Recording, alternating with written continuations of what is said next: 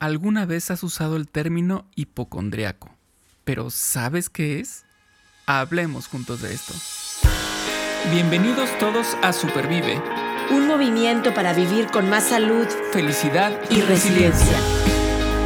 Él es Paco Maxuini. Ella es Aide Granados. Y juntos y juntas hablamos de esto. Porque valoras tu salud tanto como valoras a tu familia, Supervive es para ti. Este podcast es para ti. El contenido es informativo y educativo. Sin embargo, de ninguna manera constituye consejo médico o sustituye una consulta con un profesional de la salud. Las opiniones expresadas por nuestros invitados son personales y su participación no implica un respaldo a ellos o a la entidad que representen. De pronto empiezo a tener un dolor aquí en la muñeca ¿no? Eh, amanecí con un dolor. Es lo primero que percibo en la mañana y, y me froto así la muñeca y digo, ay, me está doliendo. Y entonces empiezo a dar vueltas en la cabeza, así vuelo y empiezo a decir, ¿y si aquella vez que me recargué me lesioné el, tendón. Este, que luego además eso es bien tardado para curarse.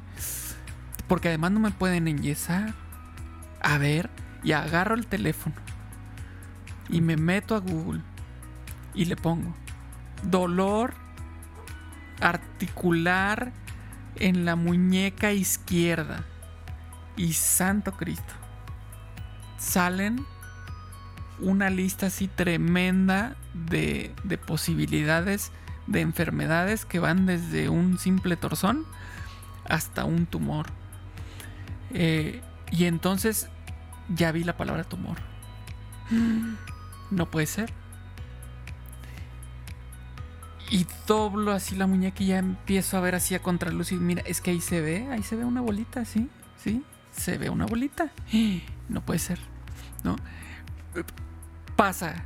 Pasa, a mí me ha pasado, y seguramente a Aide le ha pasado, seguramente a alguien más le ha pasado, que de pronto volamos, nos vamos más allá de lo que tenemos que irnos, yo creo, y terminamos pensando lo peor. Ya hemos platicado en un episodio sobre preguntarle al doctor Google, creo que fue el primero, o al menos de los primeros, del segundo. El segundo. El segundo episodio de Supervive fue preguntándole al doctor Google. Y bueno, es que es algo que, que, está fácil. Y más ahorita con los teléfonos y todo, ¿no? Este, entonces, bueno, el día de hoy, en este episodio, vamos a hablar de supervive con los hipocondriacos. Aide, ¿cómo estás? Ay, hipocondriaca. Oye, es que, no, bueno, de esas veces que ya sabes que, dicen, ay, estabas contando la historia del amigo de la amiga o del, vecino de la amiga, y dices, no, es que se soy yo, ¿no? y, muchas veces es una tentación muy grande, eh, sobre todo para los que, incluyo, ¿eh? tenemos esa capacidad de catastrofiar con un pequeño pensamiento negativo y de ahí se va otro y a otro y a otro con el tema de la salud eh, no, bueno, yo a veces le doy vuelo a la hilacha, como hilo de media, como dicen, y, me encanta, me encanta que vamos a estar platicando de este tema que tiene que ver con la parte física, pero también la parte mental. Ahorita nos va a explicar más nuestra amiga experta en este tema, eh, que va a estar con nosotros porque definitivo, yo por ahí escribí un artículo hace unos años que se llama, se llama el artículo cáncer de uña. O sea, no hay cáncer de uña, no, pero me refiero, llego yo como superviviente de cáncer a empezar a grabar cáncer en la uña, ¿no? Em, en fin, estoy muy emocionada, Paco, de este tema. Platícanos quién va a estar con nosotros, porque yo ya quiero empezar. Claro que sí, te platico. Ella es Nora Hernández. Y ahí te ella es mexicana, esposa y mamá de dos. Licenciada en psicología en la UAM. Cofundadora del Centro de Bioneuromodulación en Aguascalientes, México tiene una especialidad en neuropsicología por parte de la UIC Ciudad de México. maestría en psicoterapia gestalt por la Universidad Gestalt en la Ciudad de México y actualmente estudia el segundo año del diplomado en lenguaje de la enfermedad. Bienvenida Nora, mucho gusto de tenerte por acá para que nos platiques sobre este tema. Espero que te sientas muy bien, que no andes pensando cosas. Ay, me cae muy bien el tema hoy, pero ya, ya les ah. contaré Perfecto, perfecto. Gracias por invitarme. Muchas gracias. Gracias, gracias por estar. Gracias por estar, es un gusto, de verdad. Y vamos arrancándonos así, venga, duro.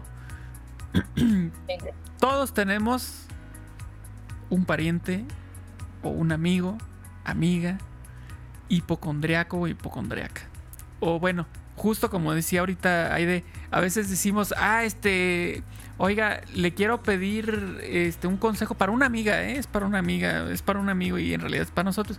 Entonces, igual y aquí yo estoy haciendo lo mismo, todos tenemos un pariente, amigo o amiga, o tal vez nosotros, o tal vez nosotros, este, somos así, ¿no? Hipocondriacos. ¿A qué nos referimos exactamente cuando decimos el término hipocondriaco? Bueno, así como definición del libro, tendría que ser que es alguien que, una persona que tiene síntomas, bueno, más bien, no, ya me, ya me revolví, no tiene síntomas, Ajá pero dice tener una enfermedad, ¿no? O escuchó de cierta enfermedad y piensa que ya la tiene. Así mucho como lo que narraste, ¿no? Al principio eh, me duele la garganta y pues ya tengo un tumor en la garganta. Me duele esto y ya tengo un tumor. Tiene que ver con la muerte, sobre todo, y la mayoría de la gente habla sobre cáncer, sobre el corazón, algo que sea una muerte, ¿no? Entonces, la gente tiene miedo de enfermarse de alguna cosa que escuchó. Ahora, el tema es, bueno, el, la hipocondriasis, como tal ya no existe, ahora se llama ansiedad por enfermedad. Así es como lo ha catalogado ahora el TSM5, vamos. Entonces así es como, como se llama hoy en día, ¿no? Entonces, eh, pues hay unos criterios para, para cubrir quién tiene esa, ese trastorno y quién no, ¿no?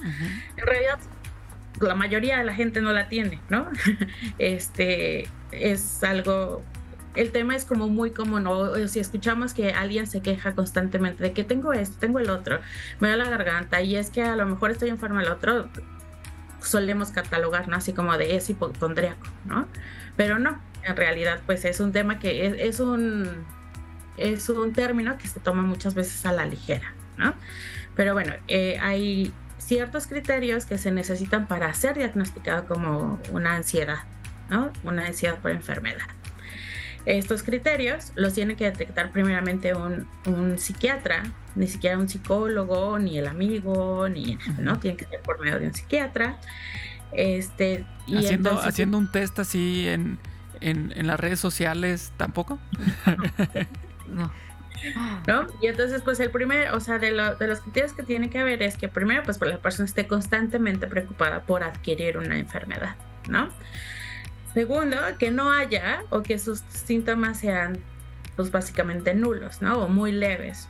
La otra es que cuando piensa, no sé, no sé, me duele mucho la, la, cabeza, tengo un tumor en la cabeza, ¿no? Y entonces exagera el comportamiento, exagera la reacción, ¿no?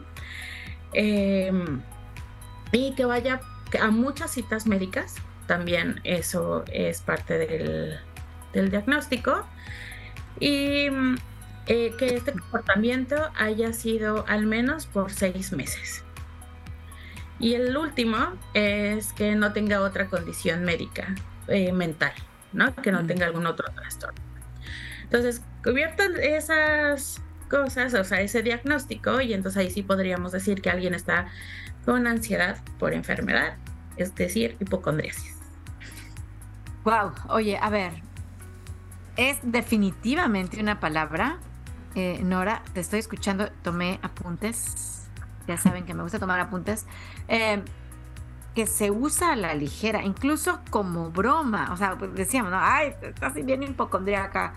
Eh, se usa muy a la ligera y gracias por como explicarnos qué, qué realmente es este, esta ansiedad por enfermedad.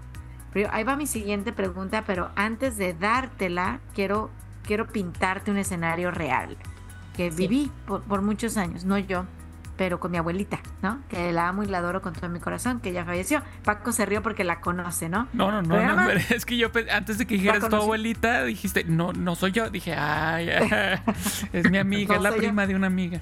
Es, mi abuelita. No, ah, no, mi abuelita. A ver, obviamente no, no soy psiquiatra, pero apunté, fíjate, lo de, lo de ansiedad por enfermedad. Entonces yo te puedo decir, eh, preocupada, no, sí, qué bárbara. O sea, escuchaba ella, ya sabes, una nueva enfermedad en el noticiero o pasaba la vecina y le decía, e, ella la iba a tener, una y muchas más, tumores, el corazón, bueno, no, que la enfermedad de la sangre, bueno, en fin, preocupada, la primera que dijiste. Sin, síntomas nulos, esa la voy a dejar al final. Eh, exageración en la reacción, totalmente. Muchas citas médicas, ella no podía salir de la casa, pero en México ya sabes que el doctor va a tu casa, entonces, bueno, el geriatra se la vivía ahí adoraba a mi abuelita y nosotros el geriatra, pero bueno, ahí se la vivía al menos seis meses, por supuesto, toda su vejez, ¿verdad? Em, no otra condición médica mental, no, no tenía ninguna otra, era lúcida, ya sabes, así de esas que más, qué barbaridad. Sin embargo, sí, había esa parte de los síntomas, llegaba el doctor y decía, es que sí tiene la presión alta o sí, ya sabes, este, el azúcar se le elevó o el ritmo cardíaco. Entonces había ciertos síntomas eh, que sí lo tenía. Entonces, esto te pinto el panorama para preguntarte. Entonces, ¿era una condición meramente mental, ansiedad por enfermedad, no hipocondríaca, eh, eh, no que era hipocondríaca mi abuelita, o sí tenía esta relación con su salud física porque tomaba medicina para estos síntomas? Bueno, así como trastorno, este, pues sí es solamente mental, pero pues la mente es muy poderosa, ¿no? Entonces la mente, al, bueno, sí tenía la, no sé, sí tenía la presión alta, pero no tenía un tumor, ¿no? No, no, no, no. Murió a los 98 años sin tumor. Exactamente. Sí, o sea, sí tenía como síntomas, ¿no? Pero no tenía una enfermedad, un diagnóstico clínico que dijera, es esto. Entonces ahí se cumple el, no hay. No hay, una, no hay un trastorno de ansiedad por enfermedad, pero pues el cuerpo se enferma de las emociones, ¿no? ¿Cuál es esa emoción? O sea, pues todo lo que está viviendo al sentir esos miedos, al sentir ese estrés. O sea, el miedo genera estrés, ¿no? Entonces eso nos lleva a, a enfermarnos al final. Y entonces, pues sí, o sea, uno, por ejemplo, un síntoma muy clásico de alguien que tiene mucho miedo, pues a lo mejor es una presión alta, ¿no? O un azúcar alta. Eso también pues depende de cada persona. Pero sí, como trastorno no, pero pues las emociones también enferman, ¿no? Ya. Estaba leyendo eh, una definición, busqué aquí rápidamente porque dije, bueno, el trastorno de ansiedad por enfermedad, yo no, o sea, no, yo no lo conocía. Eh, yo conocí el término hipocondriaco y como bien dijiste, es algo que utilizamos muy, es que hay muchos términos, yo creo que utilizamos muy a la ligera, como, es que estoy deprimido. O sea, no, a ver, espérate, no, pero te lo puede decir este cualquiera, ¿no? En cualquier momento, es que estoy bien, estoy deprimido. Pues no, no, no es una depresión como tal. Para hacer una depresión le puede faltar mucho, ¿no? Este, pero son términos que decimos muy a la ligera porque queremos expresar algo puntual en ese momento, como por ejemplo, eh, si tengo una amiga un amigo que de pronto se inventa algo, pues lo que sale luego es decirle, ah, ya, no seas hipocondriaco, ¿no? Creo yo que podría este, ser más fácil que decir, ah, ya no seas, no tengas un trastorno de ansiedad por enfermedad. Pero bueno, ya me metí a ver la definición para conocer y aprender un poquito más. Y aquí lo que me llamó la atención es que dice, en un lugar dice, tienen un miedo irreal de tener o desarrollar una enfermedad grave. Y entonces lo estaba leyendo cuando Aide estaba diciendo la pregunta. Entonces es algo meramente mental. Y aquí me está diciendo un miedo irreal, es decir, no existe. No existe. Y luego siguió Aide con, con, la historia y dijo, es que y mi abuelita sí tenía. Y después, pues seguí leyendo y dice, em, los eh, está hablando de que la, la, persona se enfrasca en ese, en ese pensamiento y estos síntomas acerca de sus síntomas físicos puede hacerlos más propensos a padecer esta afección. ¿No? O sea, ya aquí te están hablando en esta página que es Medline Plus, este, te están hablando de que de esto que comienza y que tú hablabas con respecto a la mente, de esto que comienza como algo irreal, yo lo voy transformando en algo real. Y entonces digo, qué peligroso. Pues es mucho de que lo, lo que uno va pensando, pues lo va construyendo, ¿no? Y es lo mismo para las enfermedades. El, al cerebro no le mientes, ¿no? El cerebro lo que ve, lo que vive, lo que tú le dices, lo siente, lo vive, pasa, ¿no? Entonces tú constantemente estás diciendo, me voy a enfermar de esto, me voy a enfermar de esto, me voy a enfermar de esto, pues hay una probabilidad que pase, ¿no? Entonces, sí es cierto, insisto, así como la enfermedad, no, no, no tengo el tumor, no tengo esto, eh, no estoy viendo el corazón, eh, no sé, en exámenes todo sale perfecto, en exámenes de sangre, en MRIs o no sé, cosas así, ¿no? Pero yo estoy experimentando constantemente síntomas, ¿no? Un síntoma, este, no sé, me desmayo o la presión alta, no sé, y todo tiene que ver y bueno, y ahí empieza, ¿no? Esa ansiedad por enfermarme, ¿no? la ansiedad es un trastorno también. Entonces, esta ansiedad pues provoca todo un cúmulo de emociones. Y esas emociones construyen sentimientos, ¿no? Entonces, pues a la larga, pues vas construyendo esas enfermedades. Claro, y esto también eh, estoy pensando ahorita con respecto a lugares como, bueno, México iba a decir, pero pues yo creo que también en Estados Unidos con algunos medicamentos que yo tengo trastorno de ansiedad por enfermedad y genero alguna idea con respecto a un, a un mal y me empiezo a medicar, me empiezo a automedicar sin siquiera ir a, una consulta con un médico.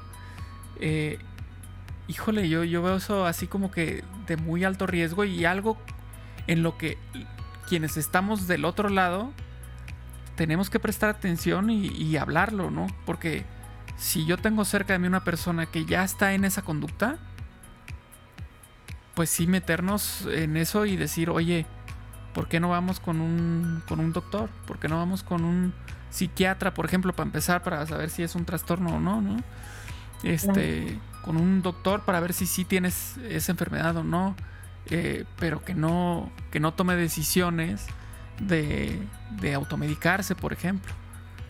Sí, hay como muchas consecuencias de, esta, de este trastorno y uno de esos sí es la automedicación, ¿no? Eh, eh, también, por ejemplo, otra consecuencia es el alto índice de ir con los doctores cuando no lo necesitan por ejemplo. Eh, económicamente, por ejemplo, lo que significaría eso. Y también se, vuelve un tema de salud pública, ¿no? A lo mejor le estás quitando lugar a una persona que sí, sí necesita la cita médica, ¿no? Entonces sí hay como consecuencias de estas cosas. Eh, pues sí, lo importante es, dice, la gente que rodea a estas personas, como bueno, yo creo que no, no puedes obligar a alguien a ir al doctor o a ir al psiquiatra o a eso, ¿no? Pero pues sí, tratar de ir encaminando para que vayan hacia, pues mejor ve con un psiquiatra o mejor ve con un psicólogo, este, hablarlo, expresarlo, ¿no? Claro. Porque aparte yo creo que todo esto es a nivel inconsciente, ¿no? Lo que están tratando es salvar su vida en realidad, es su manera de mantenerse con vida. No, y por eso es un tema que yo creo que por eso hoy, hoy, hoy, gracias por venir a educarnos, Norita, que es importante platicarlo, sí, con, con mucho amor y con mucho respeto y, e ir y pedir el consejo, eh, la guía de nuestros médicos, ¿no? De nuestro equipo médico. No se va a quitar con una siesta, no se va a quitar, o sea, ya si estamos hablando de un trastorno de ansiedad, ansiedad, de ansiedad por enfermedad, no se va a quitar con una plática nada más que tengamos. Estemos atentos para detectar estos focos rojos y, pongamos manos a la obra en ayudar a, nosotros mismos si lo estamos detectando y vemos ahí algo que no está bien y a la gente que nos rodea y que amamos, porque estas consecuencias que nos estás diciendo sabemos que pueden tener eh, un final trágico, ¿no? La automedicación, el ir muchas veces al doctor, quitarle lugar, como tú dices, un problema de salud pública eh, gracias por venir a, educarnos en este trastorno de ansiedad por enfermedad y me deja a mí como que claro el no usar el término de hipocondriacos a la ligera. Yo creo que es algo, eh, por eso queríamos platicarlo, no lo habíamos platicado, decimos, es muy importante. Aunque Paco así como que entre broma y broma dijo al principio, todos tenemos un pariente, un tío, nosotros mismos, pero la realidad es que sí, todo yo lo tengo. No sé si me explico, este, creo que es algo bastante general. Este no es un tema raro o poco común. Em, no, yo lo tengo, ¿no? O sea, también, o sea, sí, sí me pasa de que, pues, híjole, me siento así, primero busco, ¿no?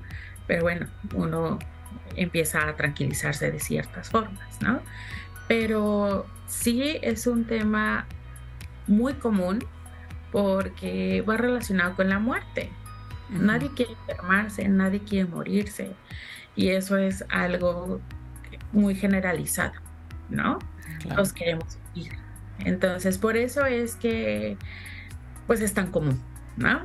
O escuchar que alguien tiene miedo a esta enfermedad, escuchar que alguien le digas, ay, no te enfermas por todo. Pero también hay otra situación, otra condición de los que se enferman, enferman, así, porque quieren llamar la atención, no es su forma que que, es, que se sienten queridos, de que se sienten cuidados, ¿no? O sea, existen muchas condiciones para desarrollar esto, que no todos caen en el trastorno de ansiedad, ¿no? Ahí ya abro otra vertiente, pues, ¿no? Es más bien otro tema psicológico que a lo mejor sí es depresión, por ejemplo. Entonces... Y, y, creo yo que también se corre el riesgo ahorita mientras estábamos platicando con respecto a em, eh, los médicos y, el sistema médico y los lugares y demás, estaba pensando en la historia de Pedro y el Lobo. Eh, que, se, corre, se correría el riesgo de que el médico, ya cuando te ve venir, ya ni siquiera te va a poner tanta atención. Y digo, estaría mal. Creo yo que eso, debería atenderte bien, pero aún así, pues somos humanos y, y si son varias veces que has venido y no traes nada y nada más es tiempo y, y, tengo que pensar en las posibilidades y resulta que no fue nada y todo esto, pues tal vez pueda llegar el momento en el que sí tenga algo, llegue con el médico y me regresa con la misma a mi casa, ¿no? Entonces, este, habrá que tener cuidado en esos, en esos detalles porque pues, no nos vaya a pasar como en esa historia. Sí, y es, con, y es con los doctores y es con tu familiar o con tus amigos tu pareja, ¿no? O sea, es un, oye, tengo esto y al principio sí lo tienes, pero ya después no, porque eso no, siempre estás hipocondríaco. ¿no? Exacto, exacto. Oye, e, esto está poniendo bueno y creo que, a ver, tengo una, una pregunta para esta primera parte de este episodio, porque lo vamos a hacer en dos partes, ahorita, eh, porque estoy empezando como a, a ir relacionando la palabra eh, de hipocondriacos o del trastorno de ansiedad por enfermedad con, con este otro término también importante que es somatizar. Eh, que lo hemos, yo lo, lo, utilizo también, estoy somatizando algo. ¿Cuál es la relación entre estos dos términos, hipocondriacos con somatizar? Como trastorno, tal cual, está el trastorno, o sea, está el trastorno de síntomas somáticos, ¿no? Eso es como el trastorno general. Y de ese trastorno general es el trastorno de ansiedad por enfermedad, ¿ok? Pero entonces, ya hablando como trastorno somático, como trastorno nada más, que también debe de cumplir con, con estas condiciones, ¿no? Este, es tener un síntoma y creer que estamos enfermos de algo, pero es lo mismo. No hay diagnóstico, pero sí hay síntoma. La, la ansiedad por enfermedad en general no hay síntomas, o sea, solo es la mm. idea de tener algo, ¿no? Ah, el trastorno somático sí hay algo, pero no hay. no hay un diagnóstico, ¿no? Solo son los síntomas. Ajá. Ahora, ¿qué, qué, qué, cuál es la relación que yo veo en estas dos cosas? Es que aquí quien está manejando los síntomas, pues son la mente, las emociones, ¿no? Es lo que se está reflejando en el cuerpo. Esa es la relación de tener, estar con la ansiedad de, me, estoy enfermando, me voy a enfermar, al si me está pasando algo real, es la mente, ¿no? Es la que está creando estas enfermedades. Wow, el poder, el poder que tiene la mente. Y definitivamente queremos platicar más de esto, de cómo estas emociones y esta mente puede estar impactando positiva y negativamente o negativamente a nuestro cuerpo, a nuestra salud física. Y, y me va a encantar, ahorita extender esta plática al siguiente episodio para adentrarnos más en esta parte de somatizar, o sea, ya vamos a dejar por un ladito el trastorno de ansiedad por enfermedad donde no había síntomas para entrar en esta parte de cómo, pues con el poder de la mente, estamos somatizando y hasta dónde nos puede llevar. Y por supuesto, como siempre el tono de nuestros episodios es positivo y propositivo, vamos a estar platicando también para todos los que nos están escuchando de cómo poder hacer frente a estas somatizaciones que a veces suceden, no suceden, y cómo poder ayudarle a nuestra mente a pensar, pues por supuesto, en, positivo para tener mejores outcomes o resultados de salud. Así es que este tema se está poniendo muy interesante.